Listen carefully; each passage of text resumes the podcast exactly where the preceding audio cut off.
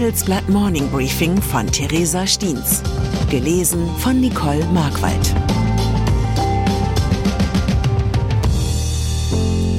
Guten Morgen allerseits. Heute ist Dienstag, der 8. August, und das sind unsere Themen. Angelockt, Staat holt Chipkonzern nach Dresden. Abgeschreckt, Greentech-Startups wandern aus. Eingebrochen, ChatGPT leidet an künstlicher Demenz. Halbleiter. Welche Zukunftsbranchen kann Deutschland halten? Es drängt sich der Eindruck auf, dass in diesen Monaten diese große Schicksalsfrage entschieden wird. Das hat auch die Bundesregierung erkannt und gibt enorme Summen dafür aus, die Hersteller der wichtigen Halbleiter nach Ostdeutschland zu holen. Nach Handelsblattinformationen ist die Ansiedlung des taiwanesischen Chipkonzerns TSMC mit einem Werk in Dresden weitgehend beschlossene Sache. Heute tritt der Vorstand des Unternehmens in der Causa zusammen. Der Bund wird den Fabrikbau laut Regierungskreisen mit 5 Milliarden Euro unterstützen. Das Geld soll aus dem Klima- und Transformationsfonds des Bundes kommen. Im Gegenzug hat TSMC nach Handelsblattinformationen zugesagt, ca. 10 Milliarden Euro in Dresden zu investieren. Das Ziel, ein eigenes Halbleiter-Ökosystem in Deutschland aufzubauen, lässt sich die Politik einiges kosten. Intel kassierte für seine Investitionen in Magdeburg 9,9 Milliarden Euro vom Staat. Wolfspeed bekommt eine halbe Milliarde Euro für ein kleineres Werk im Saarland. Gigantische Summen der öffentlichen Hand also für einen einzigen Industriezweig. Die massive Förderung hängt wohl vor allem mit der Hoffnung zusammen, die Produktion der Schlüsseltechnologie so nah wie möglich bei sich zu haben. Für den Fall, dass die Lieferketten mal wieder durch einen Krieg, eine Pandemie oder eine ähnliche Katastrophe unterbrochen werden. Aus Sicht von Branchenvertretern müsste allerdings noch deutlich mehr Geld fließen, um die Halbleiterindustrie wirklich zu überzeugen. Dass die EU 43 Milliarden Euro ausgeben will, um die heimische Mikrochip-Produktion zu fördern, hält der CEO des Chip-Zulieferers AT&S für viel zu wenig. Andreas Gerstenmeier meint, dass man noch eine Null hinten dranhängen müsste, damit wir mit dem Rest der Welt mithalten können. Green. Doch nicht nur bei der Halbleiterproduktion stellt sich momentan die große Standortfrage. Die USA werben mit ihrem Subventionsprogramm Inflation Reduction Act um sogenannte Green Tech Startups. So werden Jungunternehmen genannt, die mit ihrer Technologie einen Beitrag zum Umwelt- und Klimaschutz leisten wollen. Das deutsche Start-up Marvel Fusion verspricht, mit Hilfe von Kernfusion Energie zu produzieren, die klimafreundlich ist und mit sehr wenig Atommüll auskommt. Jetzt haben sich die Münchner dazu entschieden, eine Demonstrationsanlage im US-Bundesstaat Colorado aufzubauen. Lesen Sie dazu hier das Interview mit COO Heike Freund. Man gehe den Schritt nach Nordamerika, weil es aus Europa kaum Interesse gegeben habe, heißt es bei Marvel. Damit ist das Fusions-Startup nicht allein. Immer mehr europäische Green Tech-Unternehmen investieren in den USA. Aktienmarkt. BASF, SAP, Bayer und zuletzt Siemens Energy. Mehrere DAX-Unternehmen haben in den vergangenen Wochen unterschiedlich drastische Gewinnwarnungen veröffentlicht.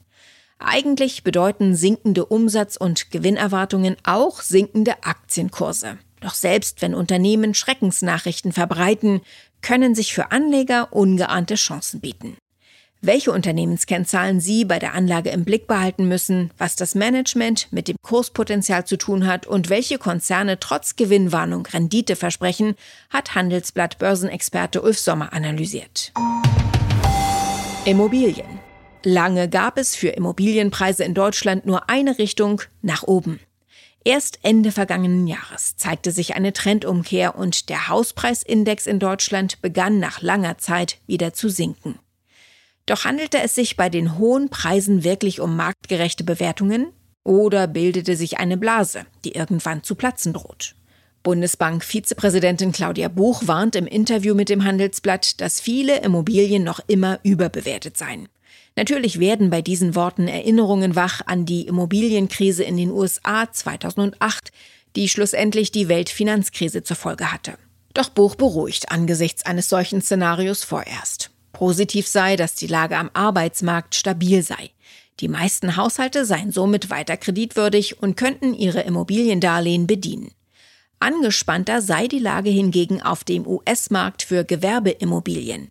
Es bestehe das Risiko, dass auch auf dem deutschen und europäischen Markt der Druck steigen könnte. KI. Es könnte sein, dass sich neben der Abkürzung KI für künstliche Intelligenz bald auch die Abkürzung KD etabliert. Für künstliche Demenz. Die jedenfalls scheint das Sprachmodell ChatGPT an den Tag zu legen, wie eine wissenschaftliche Studie der Elite-Universitäten Stanford und Berkeley nahelegt. Das Ergebnis der Untersuchungen? ChatGPT gibt weniger kluge Antworten als noch im Frühjahr. Mathematische Probleme zu lösen, sensible Fragen zu beantworten, Programmcodes zu schreiben und visuelle Denkaufgaben zu bearbeiten, schien der Software im Juni wesentlich schwerer zu fallen als im März. Woran das liegt und wieso der Befund die Tech-Welt mit Sorge erfüllt, haben meine Kollegen in den USA aufgeschrieben. Milliardäre. Zum Abschluss noch ein Blick auf die Welt jenseits der seriösen Nachrichten. Die Tech-Milliardäre Elon Musk und Mark Zuckerberg kündigen seit Wochen an, sich öffentlich in der Kampfdisziplin Mixed Martial Arts duellieren zu wollen. Zuckerberg gab jetzt bekannt, er habe für den Kampf den 26. August vorgeschlagen. Ob es dazu kommt, ist allerdings noch unklar. Für mich zeigt dieses Gehabe der beiden Milliardäre, was passiert, wenn Infantilität auf zu viel Reichtum trifft. Früher nannte man solche handgreiflichen Auseinandersetzungen zwischen zwei Lausbuben übrigens Rangeln. Als Belohnung für den Gewinner lockte die Macht über das Fernsehprogramm und ein Glas Limonade.